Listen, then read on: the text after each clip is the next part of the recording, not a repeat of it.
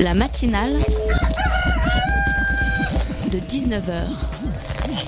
Et bah, c'est une émission qui parle de société, de politique, euh, Culture alternative. On va aussi parler de sport, euh, de gens dans la rue. et l'actualité en règle générale. On va peut-être parler des corbeilles à linge pas en osier d'Auvergne. voilà, il y aura, il y aura des invités. Sociologues, des invités chercheurs. Les invités ne diront que des choses intelligentes. Ça va peut-être s'étriper un peu de temps en temps, mais La matinale de 19h, du lundi au jeudi jusqu'à 20h sur Radio Campus Paris. Je ne sais pas, je ne sais pas ce que vous en pensez, mais quand j'allume la télé ou que je surfe sur internet, j'ai l'impression de n'entendre et de ne voir que des choses qui ne servent à rien. On entend tout et son contraire. Franchement, hein, sur internet, on peut trouver de très bonnes vidéos ou des vidéos utiles qui généralement sont assez ciblées et avec un nombre de vues assez faible, comparé à nombre de vidéos gnangnantes, soi-disant drôles et sans aucun intérêt si ce n'est de perdre son temps. La télévision, c'est globalement la même chose, mis à part qu'elle fixe des objectifs d'audience et que des émissions intéressantes sont régulièrement arrêtées à cause d'elle. Ah, les audiences. On ne peut pas écouter une émission média sans en entendre parler. Elles sont partout, dès que l'on parle de radio, de télé ou d'internet. Savoir combien de personnes nous suivent est donc plus important que la qualité d'un programme. Alors certains pensent sans doute hein, que grâce aux audiences, on peut connaître le goût des Français en matière d'audiovisuel. Mais qu'en est-il vraiment? Ce ne sont que des statistiques calculées à partir d'un échantillon représentatif des Français. Et comme chacun sait, les statistiques, ce n'est pas la réalité. hein. Les passagers du 10 millième vol, vous savez, c'est lui qui s'est craché. Bah, ils pourront vous le confirmer. Et puis, combien de personnes à la télévision sont capables de faire des, imbéciles ou même à subir des humiliations? Tout ça pour être soi-disant célèbre chez environ 0,05% des Français. Je vous laisse réfléchir à ça et surtout, je vous invite, même s'il n'est pas 20h, à éteindre la télé maintenant et augmenter le volume du 93.9 car ici, à la matinale, c'est promis, nos invités ne diront que des choses intéressantes. Bonsoir.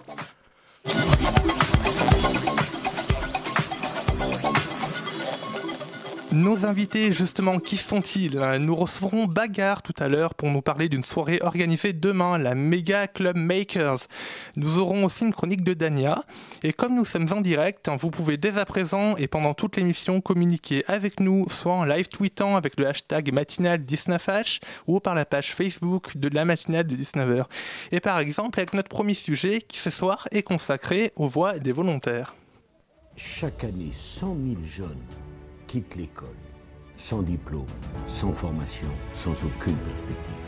Je ne veux pas que ces jeunes soient laissés à la loi de la rue. Tout jeune qui a 18 ans ne pourra pas faire valoir qu'il est dans une formation qualifiante, ne pourra pas expliquer qu'il a un emploi, on n'aura pas, ne pourra pas justifier un absentéisme récurrent avec l'école sera obligé de faire un service militaire obligatoire, qui lui redonnera le goût de la discipline, qui lui apprendra à se lever tôt et qui le fera adhérer aux valeurs de la République.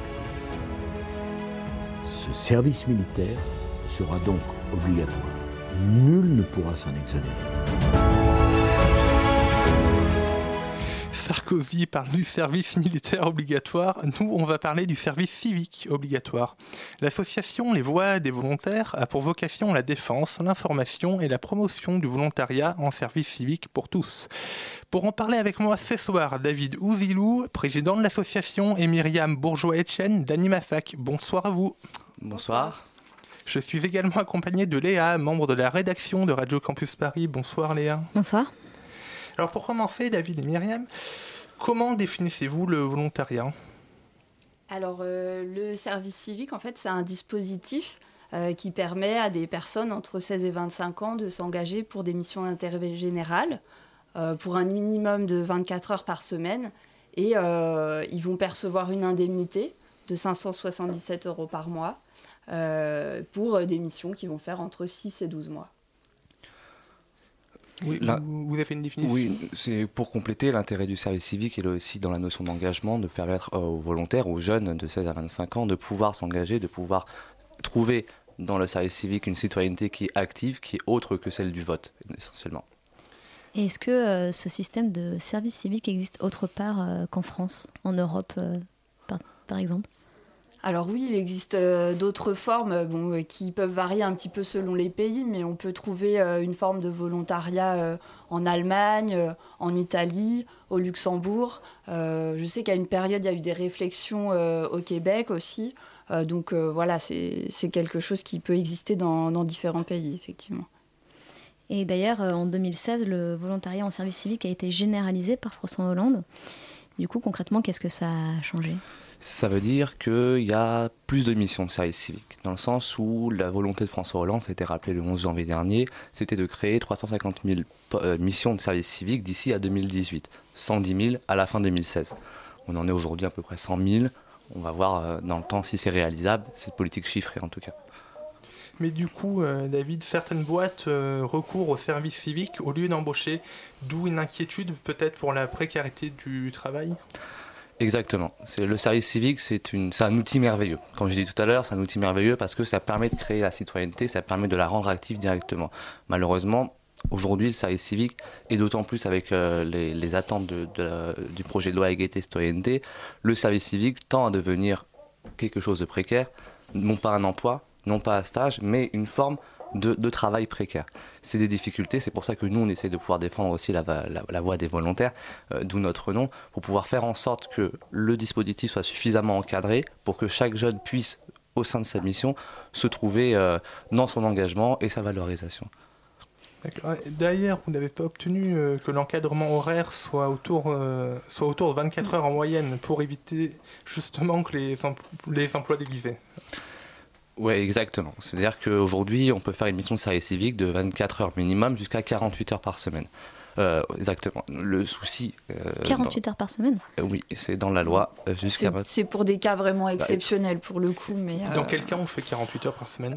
Ça peut être, du coup, si une personne vit par exemple sur son lieu de mission, dans un foyer ou autre.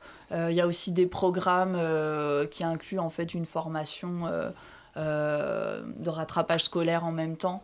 Euh, mais 48 euh, heures par semaine, ça reste vraiment une exception. enfin, moi, j'ai jamais rencontré de, volontaires dans cette situation-là. ils sont la loi le permet quand même. Voilà, ils sont très rares, mais la loi le permet et n'encadre pas suffisamment. Nous, ce qu'on propose, c'est un, un, encadrement sur en moyenne 24 heures sur le temps de mission. 24 heures hebdomadaires, ce qui permet aux volontaires de pouvoir à la fois avoir un engagement à côté, parce que l'engagement au service civique n'a pas forcément être total, il y a aussi un engagement à côté, pouvoir suivre des études, pour pouvoir aussi avoir un travail à côté. Euh, donc voilà, que la vie du jeune ne s'arrête pas uniquement aussi au service civique, même si il permet l'engagement, le jeune doit aussi avoir une, euh, un à côté. Et, mais à quel moment vous êtes rendu compte en fait qu'il fallait euh, protéger les volontaires et les représenter? La question s'est posée, en tout cas pour la voix des volontaires, euh, après le discours de François Hollande le 11 janvier dernier sur l'annonce des 350 000 personnes en euh, mission en service civique. On s'est dit, ok, faisons le pari, 350 000 missions, pourquoi pas? Maintenant, comment on encadre? Et c'est à travers cette réflexion-là qu'on s'est posé la question de, est-ce que les jeunes se sont concrètement investis dans le dispositif du service civique? Est-ce que les jeunes, jusqu'à maintenant, ont la possibilité de pouvoir élaborer le dispositif du service civique? Non. Il y, a un ou deux jeunes qui sont euh, missionnés par des euh, associations au sein du conseil stratégique du service civique, du comité stratégique, pardon, mais il n'y a pas de représentants des volontaires par les volontaires et pour les volontaires. Et la voix des volontaires émane de cette réflexion-là. Et vous ne pensez pas que souvent la nécessité d'avoir un emploi prend le pas justement sur euh, l'engagement du volontaire? Pour certains jeunes et pour beaucoup de jeunes Le service civique, il peut être vu comme un accès à l'emploi. C'est vrai. Beaucoup de jeunes, et j'en ai fait partie, c'est-à-dire que je, je, suis étudiant et pour pouvoir payer mes études, j'ai fait un volontariat en service civique. Par contre, il faut penser aussi que si on fait un volontariat en service civique, on ne fait pas par hasard. Dans le sens où si on voulait vraiment avoir euh, un emploi rémunéré, un, véritable emploi, on, serait allé chez McDo ou Franprix. Là, c'est pas le cas. On va faire un engagement civique. Donc du coup, derrière ça, il y a quand même la volonté du jeune de pouvoir s'engager, de pouvoir participer à l'intérêt général. Donc il y a ces deux ambitions-là. Bien sûr que le service civique, il va amener demain à la valorisation des compétences, à pouvoir créer des compétences et pouvoir permettre à des jeunes d'avoir un accès à l'emploi facilement. Et pour euh, compléter un petit peu sur cette question, c'est vrai que moi je travaille sur le service civique depuis trois ans, donc j'ai eu l'occasion de rencontrer en tout à peu près 1000 volontaires euh, lors des, rencontres intervolontaires qu'on fait. Euh, à chaque fois, je leur pose la question, en fait, parmi vous, combien, combien d'entre vous ont fait un service civique par défaut? donc sur des, des, groupes de 30 personnes, c'est vrai que au début, quand j'ai pris mon poste, on était plus à 2-3 personnes par groupe. Euh, maintenant, on est plus à 5-6 personnes. Je pense que le contexte, il a changé aussi. Euh, au moment de la création du service civique en 2010, le, chômage euh, des jeunes n'était pas aussi important. Et donc maintenant, on peut effectivement trouver des jeunes qui arrivent au service civique un peu par défaut, mais quand même avec l'envie de s'engager pour cette mission en particulier. Parmi les valeurs que vous défendez, il y a l'universalité du service civique. Qu'est-ce que ça veut dire? L'universalité du service civique, ça veut dire que chaque jeune, selon en fonction même pas en fonction de ses compétences, et chaque jeune a un accès au service civique. Peu importe les limites d'âge, 16-25 hein, ans, 30 ans pour les, les, jeunes en situation de handicap, peut avoir un accès au service civique. C'est ça l'universalité, c'est qu'il n'y a pas de discrimination et de barrière. Par contre, objectivement, il y en a. Parce que le jeune qui s'arrête à 25 ans, c'est quand même... Euh, Très jeune. C'est un jeune qui, parce que ça fait un petit moment maintenant qu'on fait des études de plus en plus tard, il faudra peut-être adapter. Euh, Même la SNCF a fait la, carte 1227, quoi. il faut savoir qu'il y a d'autres dispositifs en fait qui existent. Euh, le, volontariat associatif euh, pour les, les, personnes à partir de 26 ans, donc sans limite d'âge, qui permettent aussi aux personnes plus âgées de s'engager. Euh, la seule chose, c'est que le, en fait, le gouvernement ne le finance pas, euh, à la, enfin pas du tout en fait. Donc le coût pour l'association est beaucoup plus important. Est-ce que pour vous, le volontariat en service civique peut remotiver les gens à s'engager dans des, dans des associations? Ah oui, bah nous c'est tout à fait pour ça en fait qu'on a commencé à travailler sur le service civique. Euh, en fait, derrière, on voit l'idée de construire une société de, l'engagement avec des citoyens actifs. Euh, bon, ça fait un petit peu euh, utopique comme ça, euh, mais, on pense que ça permet à des, personnes qui connaissent pas du tout le, milieu associatif de découvrir ça et ça leur donne envie en fait de rester engagés par la suite. Et par ailleurs, ça permet aussi à des bénévoles qui sont déjà impliqués dans une association d'aller beaucoup plus loin dans leur engagement en y consacrant 24 heures par semaine. Et ça, c'est vraiment super aussi. D'accord. Et donc, est-ce que pour vous, il faudrait le rendre obligatoire? Alors, vraiment pas du tout. Euh, nous, on est complètement euh, opposés à l'obligation euh, pour plusieurs raisons. D'une part, à chaque fois qu'on rencontre des volontaires, ils sont vraiment ravis d'avoir pu choisir de faire un service civique, de choisir leur mission et à quel moment de leur vie ils pouvaient le faire. Ça, c'est vraiment le plus important. et puis par ailleurs, ce qui nous dérange dans l'obligation, euh, c'est euh, l'image qu'on donne des jeunes, en fait, euh, qui laisserait à penser que les problèmes de mixité sociale ou, d'engagement, de manque de civisme seraient dus à la jeunesse. C'est faux, d'autant plus qu'on sait que l'engagement des jeunes a augmenté en fait de, 32% entre 2010 et 2014. Donc les jeunes ont envie de s'engager, ils le font déjà. il n'y a qu'à agir sur cette envie d'engagement en fait. Est-ce que de nouvelles associations sont créées aussi?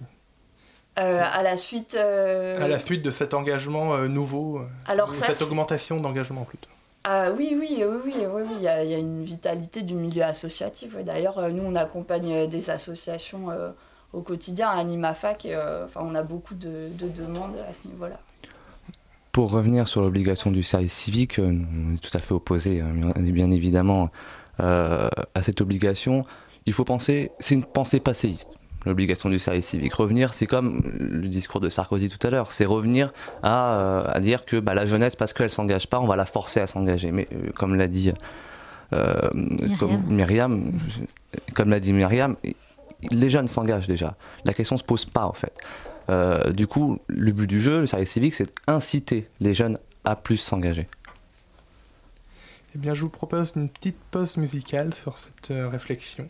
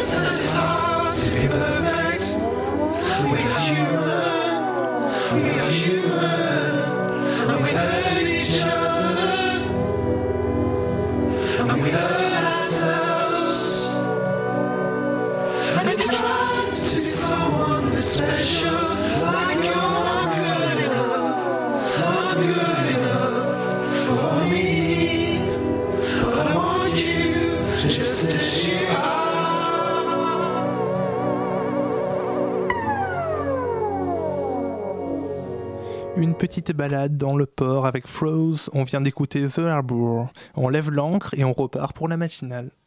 La matinale de 19h du lundi au jeudi jusqu'à 20h sur Radio Campus Paris.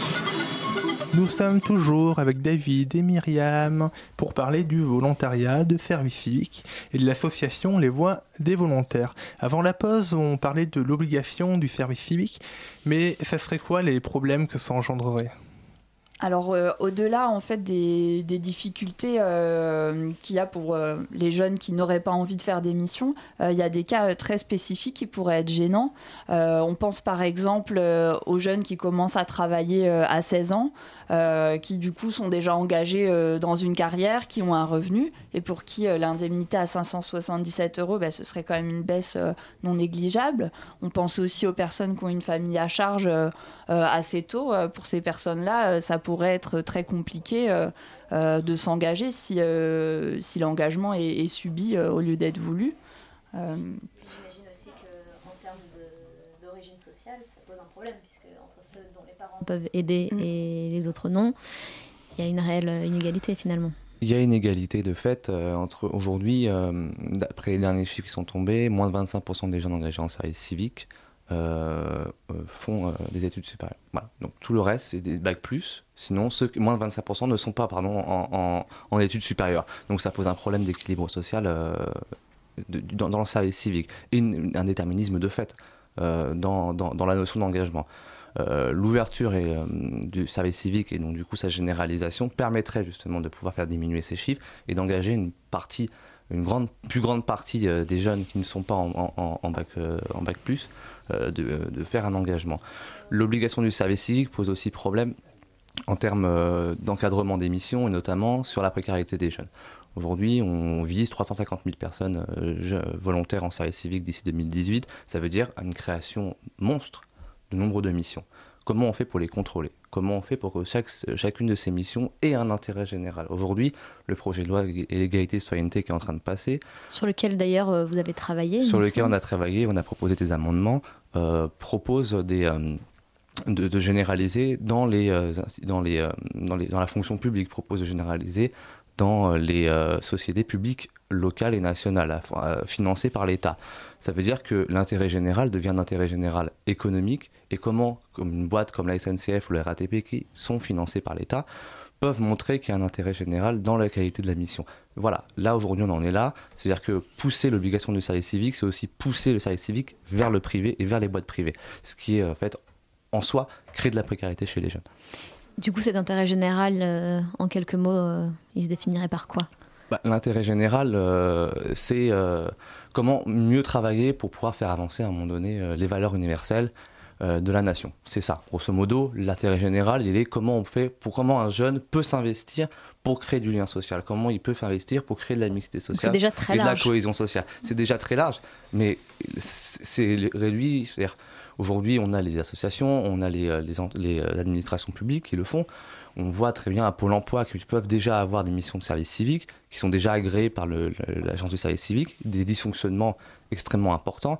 Les missions de service civique, grosso modo, à Pôle emploi, c'est de l'accueil du public. Aujourd'hui, ils se mettent à faire le rôle euh, des. Euh, ils sont, le rôle des conseillers, c'est-à-dire qu'ils font des formations pour les, euh, pour les chômeurs. C'est pas dans leur mission. On a eu des appels de, de volontaires avec qui ça se passe vraiment très très mal vous avez obtenu pas mal d'avancées, hein, et celle qui nous a particulièrement intéressé, c'est celle sur l'élargissement des conditions d'accès pour les réfugiés et les étrangers. Cela veut dire que ces personnes euh, pourront faire du volontariat? Exactement. Donc là, on balance, euh, contrebalance les préjugés en fait. Exactement. C'est-à-dire que aujourd'hui, dans une situation de crispation aussi un peu identitaire, hein, ça se passe aussi dans, ce monde-là, euh, comment on révèle la citoyenneté euh, chez, euh, chez les étrangers Comment on révèle la citoyenneté Comment on, se dit bah, la, la France, c'est pas uniquement un droit de vote, c'est pas uniquement ça, ça ou ça, c'est aussi une citoyenneté, c'est aussi adhérer à des valeurs, c'est aussi euh, pouvoir participer de l'universalité de la nation. Et ben voilà, le service civique, ça permet ça, ça permet un engagement supplémentaire. C'est vrai qu'il faut savoir en fait que, euh, que depuis 2010, euh, donc la loi relative au service civique, euh, le service civique était ouvert uniquement en fait aux, aux, personnes de nationalité européenne ou de l'Union européenne, ou alors ayant un titre de séjour longue durée. Euh, ce qui a posé en fait euh, pas mal de problèmes pour des personnes euh, bah, qui étaient étudiants étrangers, qui vivaient en France et puis qui avaient envie de faire un service civique, qui vivaient là depuis des années, on leur, on leur empêchait. donc nous, on a mené en fait un, travail de plaidoyer pour leur ouvrir l'accès au service civique. normalement, ça devrait être mis en place pour la rentrée 2017 avec un titre de séjour pluriannuel pour les étudiants. Donc ça, c'est déjà une belle victoire pour nous parce que si c'est un dispositif euh, de mixité sociale, il faut aussi que ça permette ben, euh, aux personnes qui viennent d'autres pays de pouvoir, euh, de pouvoir s'intégrer en France en s'engageant aussi. Quoi. Et vous avez aussi obtenu que les volontaires en service civique obtiennent une carte qui donne des avantages équivalents à ceux de la carte étudiante. C'est une avancée, j'imagine, qui est attendue puisque finalement, il y a quand même un aspect précaire du volontariat. Alors oui, euh, la carte du volontaire existait déjà avant. Maintenant, d'après le, projet de loi, elle serait aussi euh, alignée sur le statut étudiant. Le problème, c'est que ça ne va pas suffisamment loin. Bien sûr que ça va réduire les, euh, ça va réduire les, inégalités. Le, problème, c'est que les étudiants ont droit à un logement, les étudiants ont droit à une bourse, les, les étudiants... Un tarif réduit aussi pour le Navigo. Du, du, du pass Navigo, en tout cas du transport. Euh, aujourd'hui, ces pratiques-là ne sont pas généralisées dans le service civique. C'est-à-dire certaines régions vont, par exemple, proposer une réduction du tarif du transport. C'est pas généralisable. À Paris, c'est pas généralisé, ça n'existe pas. Ce qu'on demande, c'est la généralisation. Ça veut dire qu'aujourd'hui, on nous propose de s'aligner sur le statut étudiant sur la carte du volontaire, c'est-à-dire qu'on peut avoir des réductions euh, dans certains magasins. Très bien, très bonne avancée, très très bien. Maintenant, est-ce qu'on peut aller plus loin? Est-ce qu'on peut créer un véritable statut du volontaire en service civique? C'est ça ce qu'on propose.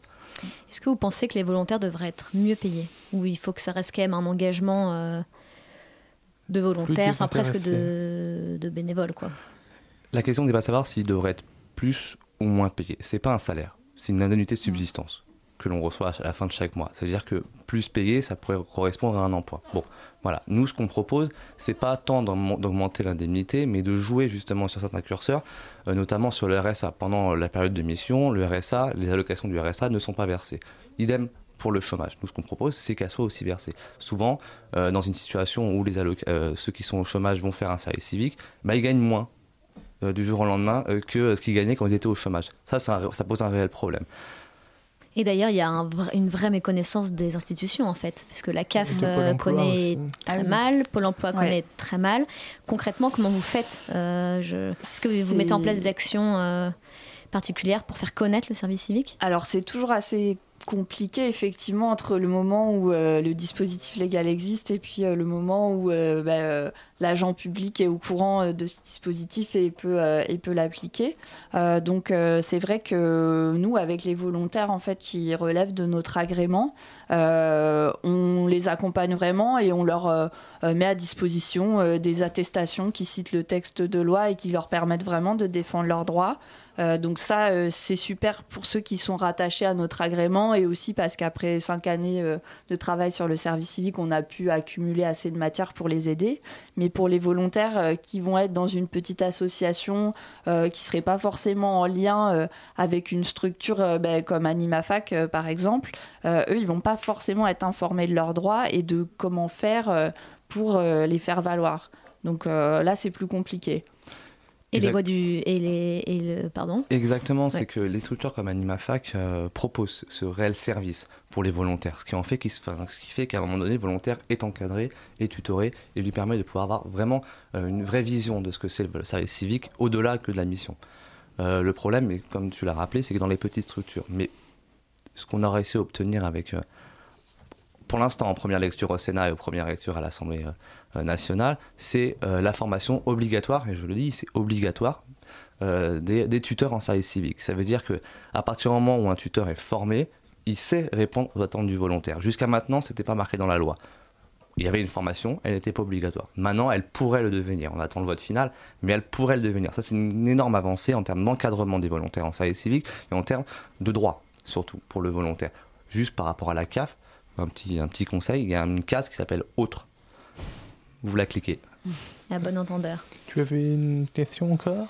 Eh bien, je pense qu'en tout cas, vous nous avez bien montré que les jeunes voulaient s'engager et que l'opinion publique n'avait pas forcément cette image-là euh, du service civique.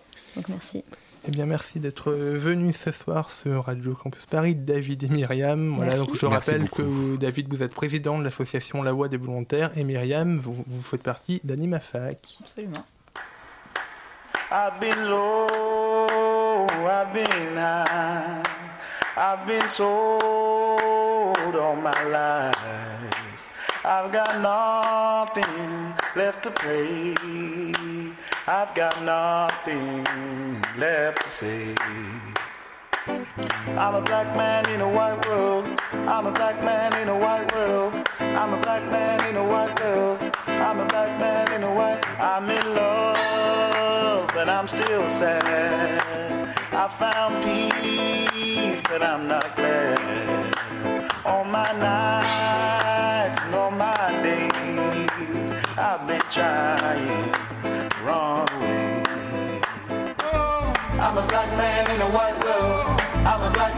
Black man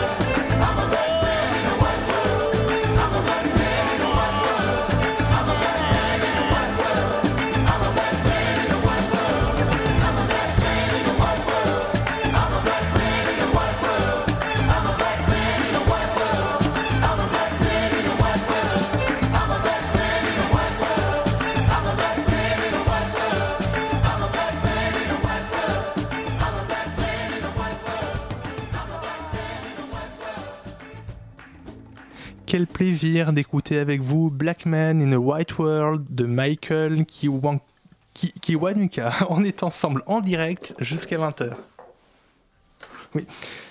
Et, bon- et bonjour Dania. euh, je Bonsoir Julien. tu- alors tu reviens ce soir sur les primaires d'Europe Écologie oui, Les oui. Verts Oui, Julien, la saison des primaires bat son plein hier. C'était le premier tour de celle d'Europe Écologie Les Verts. Alors, les électeurs et l'écolo avaient le choix entre quatre candidats Cécile Duflot, ancienne secrétaire nationale du parti, Yannick Jadot, Michel Rivasi et Karima Deli. Ce qui retient l'attention, c'est la défaite de la favorite et ancienne ministre du Logement de François Hollande, Cécile Duflot. Les 12 000 éle- électeurs qui se sont exprimés ont fait le choix de la société civile et de l'Europe en plébiscitant Yannick Jadot et Michel Rivasi, tous deux députés européens. Alors comment expliquer ce résultat? Alors après la surprise vient le temps de l'analyse. Selon Henri Krampf euh, du web journal Écolo Reporter, la débâcle de Duflo illustre la volonté de retourner à une écologie de terrain et de combat, un retour aux fondamentaux quoi. C'est ce qui semble motiver les sympathisants du parti qui a réuni moins de 3% d'électeurs lors des dernières présidentielles. Rendez-vous donc le 4 novembre pour le second tour et pour enfin connaître le nom du candidat écolo au présidentiel. On est impatient. Eh bien merci beaucoup Dania pour cette chronique. Je t'en prie Julien.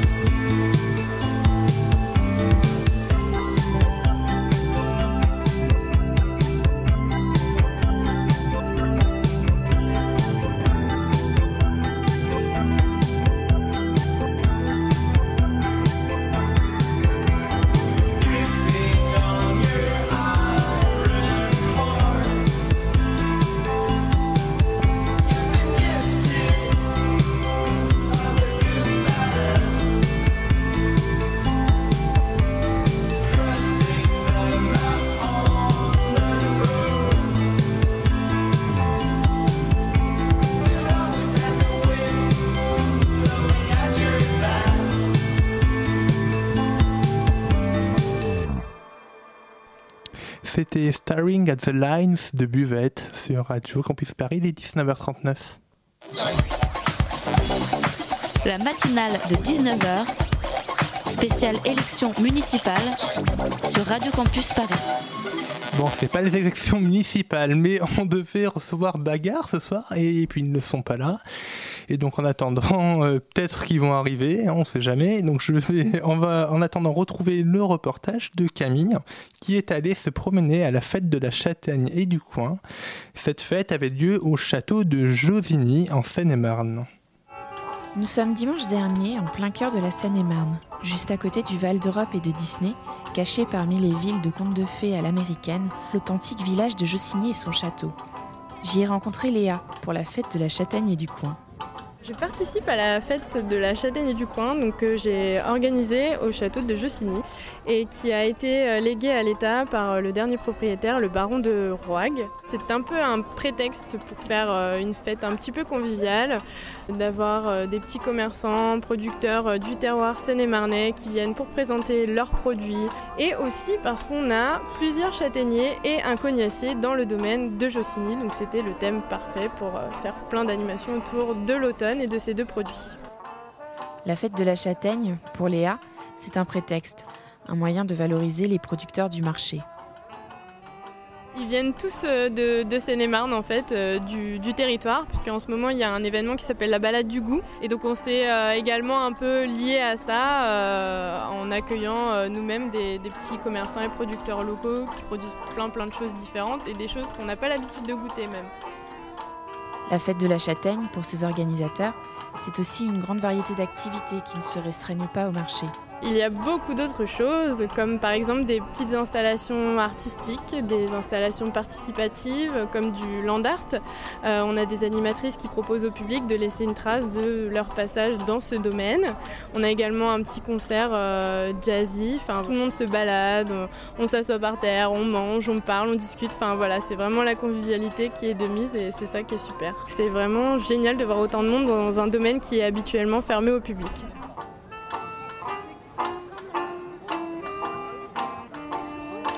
Merci Camille pour ce reportage original qui sent bon l'automne.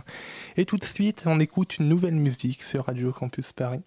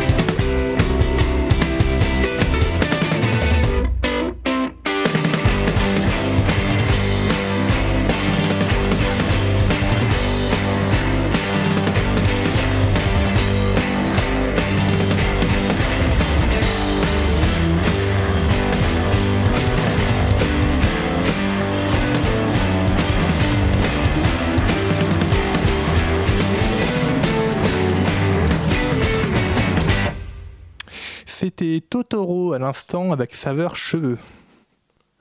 La matinale de 19h. Et vous saviez que la première salle de consommation de drogue vient d'ouvrir ses portes en France Lundi 17 octobre et non vendredi 14, comme ça a été dit partout dans les médias, les premiers usagers de drogue ont pu entrer dans cette salle d'un nouveau genre. Gérée par l'association Gaïa Paris, les 430 mètres carrés de la structure sont faits pour accueillir des toxicomanes en toute discrétion et dans un certain confort. Leur parcours jusqu'à la salle, où ils pourront se piquer et fumer du crack, est bien balisé. Violette Voldoir, vous avez pu visiter cette salle en avant-première. Immeuble haussmanien, ces larges boulevards où les cultures se mélangent.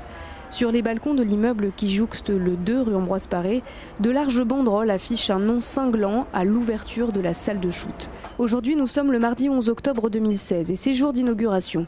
Notre guide s'appelle José de l'association Gaïa Paris, gestionnaire de la structure.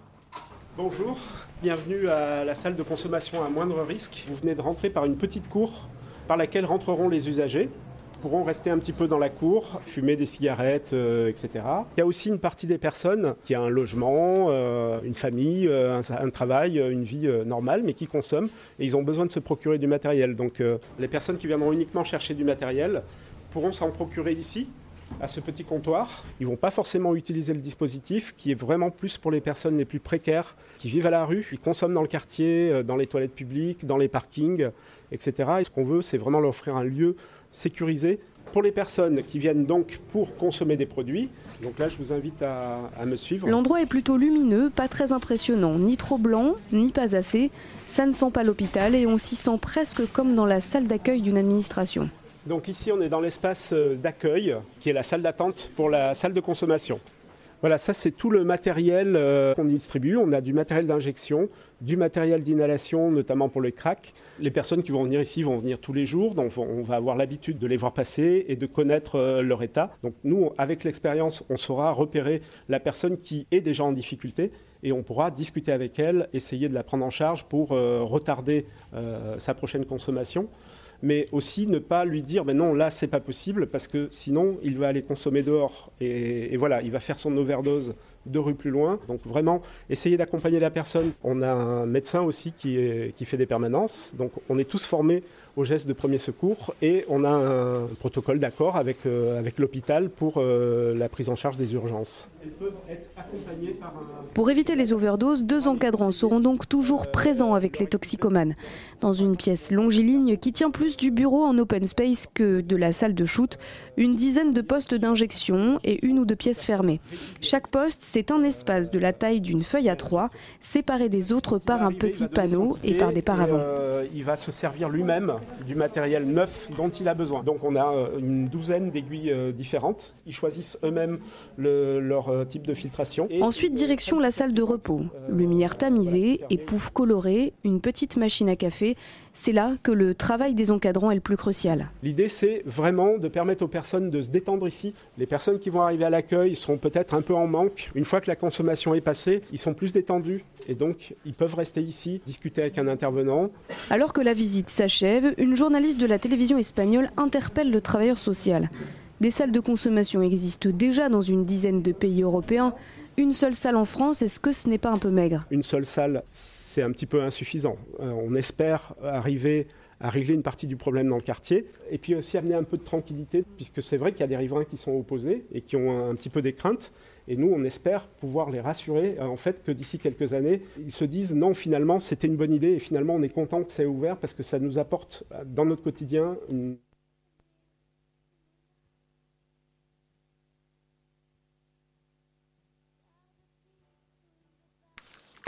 Merci Violette pour ce reportage. La matinale de 19h sur Radio Campus Paris. Et tout de suite, nous accueillons Karim qui vient nous parler d'un projet qui est 1000 km pour l'abolition du terrorisme. Bonsoir Karim. Bonsoir. Merci de m'inviter. Bah oui, alors pouvez-vous nous présenter votre projet? En quoi consiste-t-il? Alors ce projet, euh, donc, il s'appelle donc 1000 km pour l'abolition du terrorisme. C'est en partenariat avec l'association Une idée dans la tête, qui fait la formation civique et citoyenne de jeunes volontaires.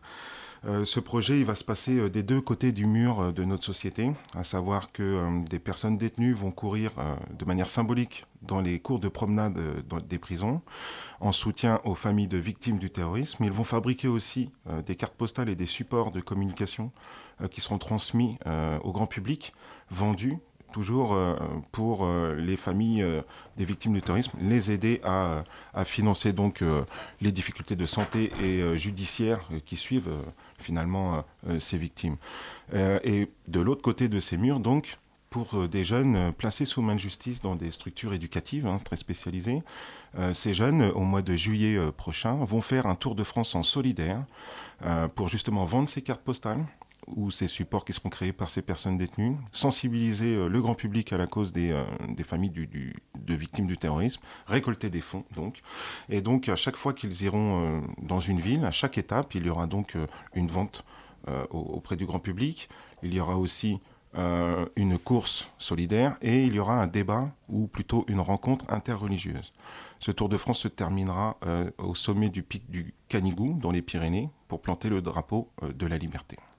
Alors les victimes du terrorisme, on en parle régulièrement, enfin, malheureusement après les attentats, pendant peut-être quelques semaines, quelques mois, mais au bout d'un moment ça s'estompe. Vous serez d'accord avec moi, on en parle beaucoup moins. Mais justement, il faudrait euh, continuer ce suivi des victimes.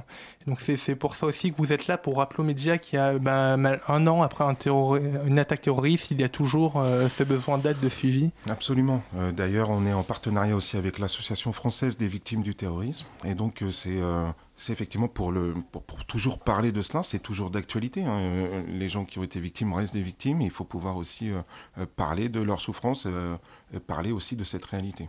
Et quels sont leurs, euh, je dirais, le, le- le profil un peu, des victimes euh, les, les- les plus, les plus touchées Parce que, enfin bon, la victime du terrorisme, on a évidemment tout le monde qui est, qui est touché, mais il y a peut-être des types de personnes, peut-être des enfants qui vont être beaucoup plus touchés, et- ou alors plus tard.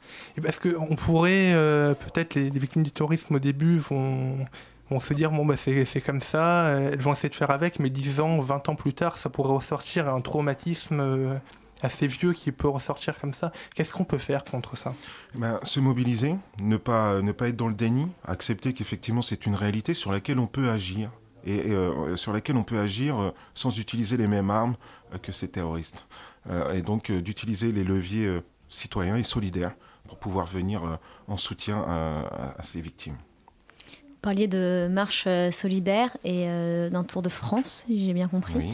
Euh, ça va être aussi la découverte euh, peut-être des régions. On peut Peut-être faire une, une petite comparaison avec euh, le Tour de France euh, des cyclistes. Mhm. Est-ce que c'est quelque chose de volontaire justement d'aller euh, à la rencontre peut-être des populations euh, Absolument. En fait, euh, l'objectif aussi, hein, c'est d'organiser des rencontres improbables entre des jeunes euh, placés sous main de justice et, des représentants des services déconcentrés de l'État, notamment en charge de la solidarité ou, en charge de la question des victimes du terrorisme. Que ces jeunes, par exemple, je vous donne quelques étapes hein, de ce Tour de France. Les jeunes partiront d'ici Paris, iront à Saint-Nazaire, rencontrer un centre socioculturel donc faire une course, euh, vendre des cartes postales et aussi euh, euh, assurer une rencontre interreligieuse. On partirait ensuite dans les Ardennes pour faire la même chose et on arriverait à Strasbourg où les jeunes iraient présenter leur projet au Conseil de l'Europe et au, et au Palais des droits de l'homme.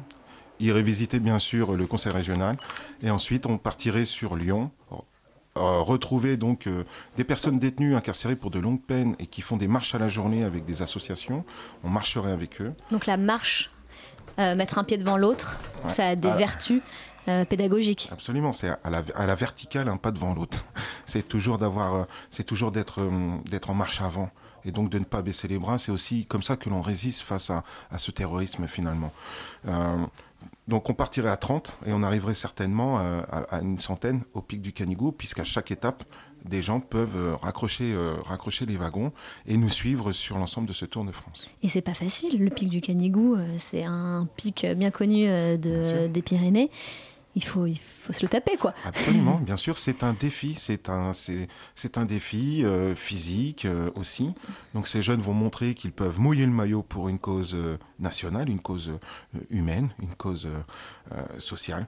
Et donc ce sont aussi l'occasion pour eux de décentrer leurs problématiques, puisqu'effectivement ce sont des jeunes placés sous main de justice et d'habitude c'est eux que l'on vient aider Et là, ce sont eux qui vont aider les autres. Vous parlez de marche solidaire. Euh, et pas de marche solitaire. J'imagine que c'est aussi euh, des valeurs que vous voulez euh, éveiller chez ces jeunes. Absolument. C'est c'est comment, comment se donner la main pour aller plus loin. C'est comment, c'est comment se rendre compte qu'en fait, malgré ces difficultés, on peut venir en aide aux autres. C'est accepter la différence des autres. C'est élever son seuil de tolérance à la différence. En fait, c'est c'est c'est maximiser ses chances de, de- de vivre avec les gens aussi différents soient-ils. Et comment vous allez communiquer autour de ce projet? Eh ben, merci déjà de nous avoir invités pour Eh bien, ce soir. C'est un premier, c'est un premier rayonnement. On va communiquer. On a des parrains qui sont des parrains euh, à la fois des grands sportifs de haut niveau. euh, des, euh, on a aussi des, des, des artistes. Donc euh, du slam, du rap. On a aussi des personnes de, l'institutionnel. hein. On, a, des, figures qui vont commencer à, s'intéresser à ce projet, bien évidemment. Euh, donc on va communiquer à travers bien sûr les médias. On va faire aussi quelques actions en- entre, janvier et juillet. Euh, des actions de communication, des actions en plein air. On va se réapproprier l'espace public pour, communiquer tout ça au- auprès du grand public, tout simplement. Est-ce que vous pouvez, un peu détailler ces actions que vous allez faire jusqu'à juillet? Eh bien, euh, bah, les jeunes vont venir euh, sur Paris, par exemple, ils viendront de Bure-sur-Yvette, et vont venir sur Paris, rencontrer les gens euh, de tout venant, tout simplement. On va pouvoir aussi, par exemple, on va poser un, un drapeau de 1000 km pour l'abolition du terrorisme au sol, avec une table et des chaises. De 1000 km Oui, enfin, un, un- un- non, ça va être le logo 1000 km sur un, D'accord. sur un drapeau posé au sol. Excusez-moi. Non, non, Euh, et euh, on pourra inviter euh, tous les gens qui ont envie, les passants, à venir s'exprimer sur le sujet. Tout cela sera filmé, monté et puis communiqué sur les réseaux sociaux. Rendre visible un petit peu les invisibles aussi. Rendre visibles les invisibles. On pourra aussi assurer du théâtre forum dans la rue pour sensibiliser les gens à essayer d'améliorer un certain nombre de situations conflictuelles, compliquées. Donc voilà, on va essayer de communiquer par l'action plus que par euh, la communication tout simplement, même si c'est très important. Mais on va essayer de convaincre par l'exemple que si euh, c'est un idéal que de, repousser le terrorisme, eh ben, l'idéal s'atteint, mais il s'atteint par l'action. Eh bien, merci Karim, et vraiment un grand merci, parce que si euh, les auditeurs nous rejoignent maintenant, vous êtes venus vraiment à la dernière seconde. hein. C'est l'avantage d'a- d'avoir la radio dans la maison des initiatives étudiantes pour remplacer euh, nos invités qui devaient préalablement venir et ne sont pas venus. Et évidemment, hein, on, vous, réinvitera euh, plus tard, euh, plus longuement, pour nous reparler de votre euh, beau projet. Un dernier mot? Oui, un dernier mot pour tous ceux que ça intéresse. N'hésitez pas à aller sur www.sansmur.org ou sur la page Facebook de Sans Mur. L'ensemble des informations sont dessus. Merci eh, encore. eh bien, merci beaucoup à vous, Karim. Il est maintenant 19h58 et c'est déjà le temps pour nous de rendre l'antenne. Mais avant cela, euh, je tiens à remercier euh, Léa euh, pour son interview, Alice qui est venue et qui avait préparé l'interview, Dania pour sa chronique, Camille pour son reportage, Jonathan qui a réalisé avec brio cette émission dans des conditions difficiles, mais que voulez-vous, ce sont les aléas du direct et bien évidemment Marion, Elsa qui ont coordonné toute cette émission malgré les difficultés. Mais maintenant, place à la science avec In situ qui débarque. Bonsoir Salut à tous. et Alors, bonsoir. Pour Alors, notre première émission In situ, nous allons embarquer, vous embarquer à bord de Tara, la célèbre goélette scientifique qui sillonne les mers du globe depuis 30 ans. Nous avons invité une, une biologiste qui nous parlera donc de la vie à bord de, de ce navire et de ses euh, travaux scientifiques sur le plancton. Donc euh, si vous avez le pied marin, restez à l'antenne. eh bien, ça tombe bien, on a écouté The Harbour euh, il y a quelques minutes. Et puis là, maintenant, on embarque avec vous donc sur l'océan. Et merci à vous pour votre attention, votre écoute. Et la matinale revient lundi. Bonne soirée à vous.